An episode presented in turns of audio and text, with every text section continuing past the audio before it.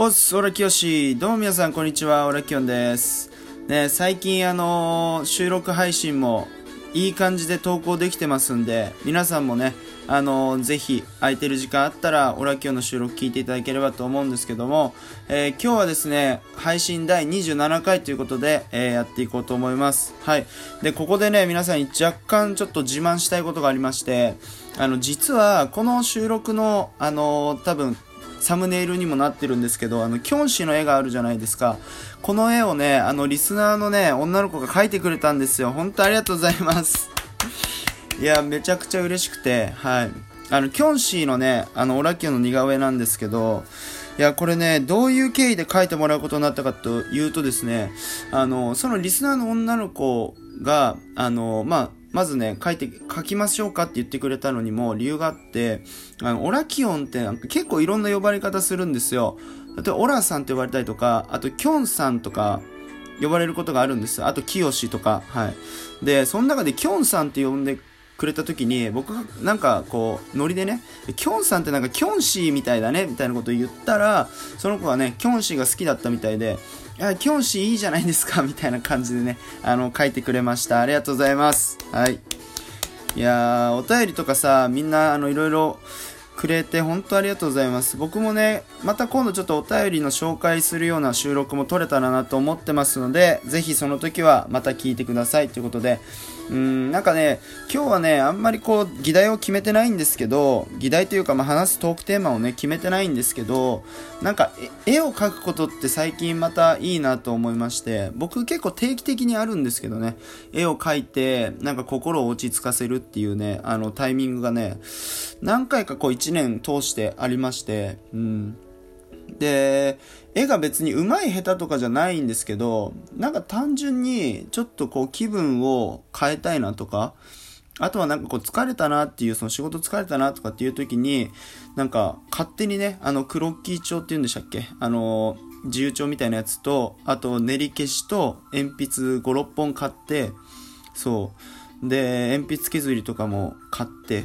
で、こう、自分でひたすら黙々と絵を描くっていう時間がね、たまにあるんですよ。うん。で、あの、昨日もその時間が訪れまして 久しぶりに、オラキオンちょっと絵描いてみようかなと思いまして、それであのー、また昔買った鉛筆とか引っ張り出してね、ちょっと鉛筆で絵を描いてみたり、で、かと思えばパソコンでもちょっと絵を描くソフトがあるので、パソコンでもちょっと絵描いてみようかなと思ってパソコンで絵描いてみたりとかね、あのー、しちゃってました。うん。で、絵について結構、あのー、僕自身もエピソードというか思い出がありまして、軽くですけど、ちょっと今日の収録はその思い出話を皆さんに話せたらなと思ってるんですけど、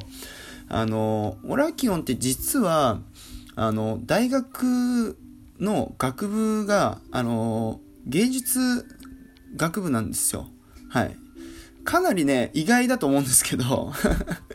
あの、オラキオン芸術学部なんですよ。ね、結構俺ね、最近みんなに言いふらしてるんだけどさ、そう。で、あの、なんで芸術学部に入ったかっていう話をね、ちょっと若干こう、おしゃべりしようかなと思ってるんですけど、もともと中学校高校までは部あの部活一本だったんですよ。バスケットをずっとやってましてほんとゴリゴリの体育会系で育ってきたんですよ。なんなら小学校の頃からサッカーを6年間やってで中学校高校とまた6年間バスケットをやってたんです。で中学校はもう本当に高校入学するときに部活動の推薦で入学したんで入試とかっていうのを受けたこともないですし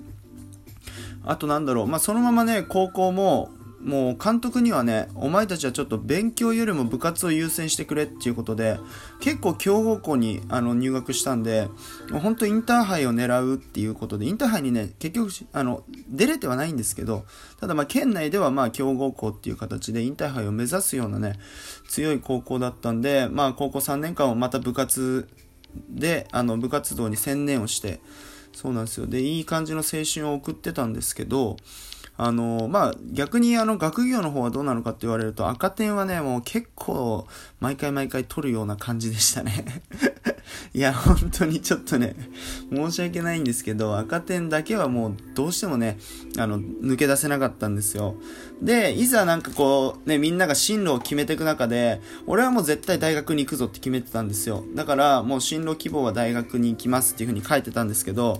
ある日ね、あの、学校の先生から呼び出しを食らいまして、で、多分だけど、オラキオの成績だと大学行けねえぞって言われたんですよ。で、マジっすかみたいな。あでも俺部活で推薦で行きたいんですよっていう話をしてで実際監督に俺あの部活でちょっとバスケットで大学入学したいんですけどって相談したらですね監督からあのまさかの一言でいや多分お前は入れないぞって言われまして。いやほんとショックだったんですよ。まあでも理由は分かってるんですよね。まあ俺が下手くそだっていうのもあるかもしれないですけどあの身長が183あるんですけどバスケットボールの中でいうと183センチって小さい方なんですよ。でまあバスケの中にもいろいろポジションがあるんですけど僕はどっちかっていうと背の高い人がやるポジションだったんでまあそのポジションだと183センチはなかなか厳しいんじゃねえかっていうことであの完全に僕のね大学入学したいっていう夢がねそこで途絶えてしまってそれで、うん、どうしたもんかなみたいなあのまあね学業でも大学には入学できませんっていう風に言われてるしで部活動でも入学できないと言われてる。でも八方塞がりだったんですけどあのオラキオの底力っていうのはねこういう時にやっぱ本領発揮されんだなと思ったんですけどもうねどんな手を駆使してでも絶対大学入学してやろうっていうねわけわかんないこう気合が入りましてでいろいろ調べるわけですよ。僕の希望する大学の入学条件というかその入試の条件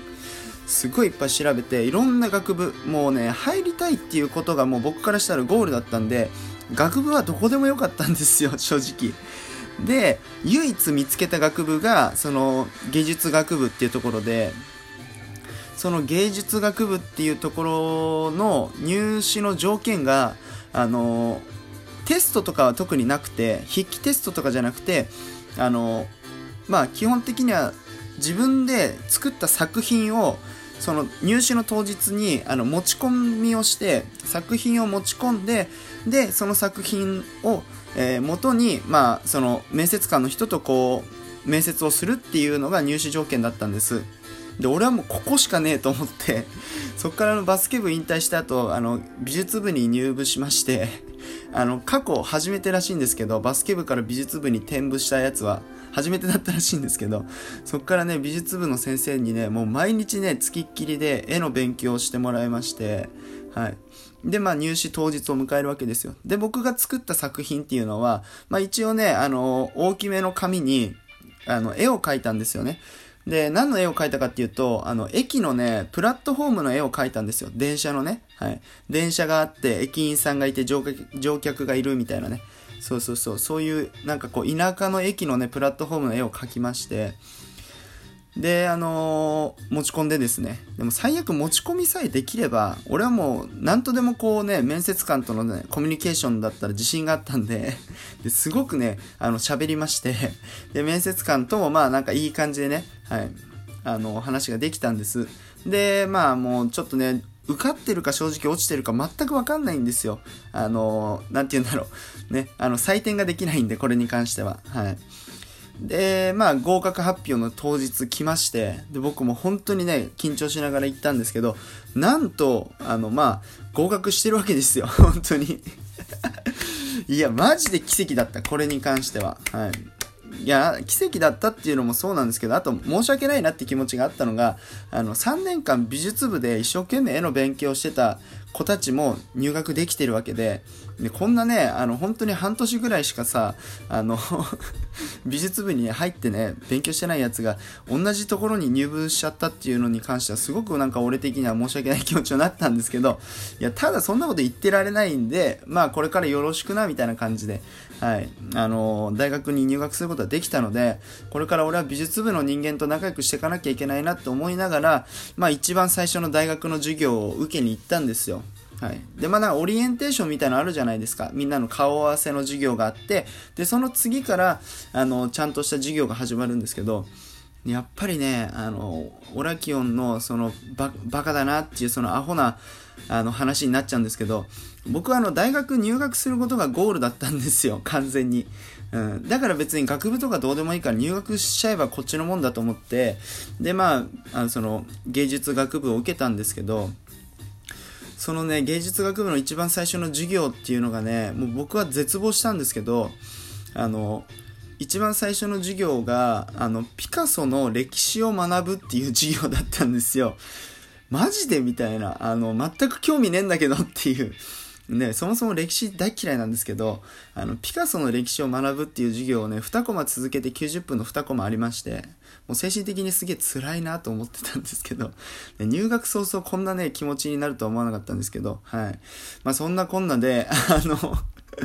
そんな思い出がありまして、まあ、結局ね、大学のその芸術学部っていうのは2年間通い続けて、なんだかんだ絵を勉強することも楽しくなって、パソコンでこう絵描く技術とかもそこで学べたんで、うん、て言うんだろう、まあ、結果的に言えば、あの、入ってよかったなってすごい今では思いますね。うん。そうそうそう。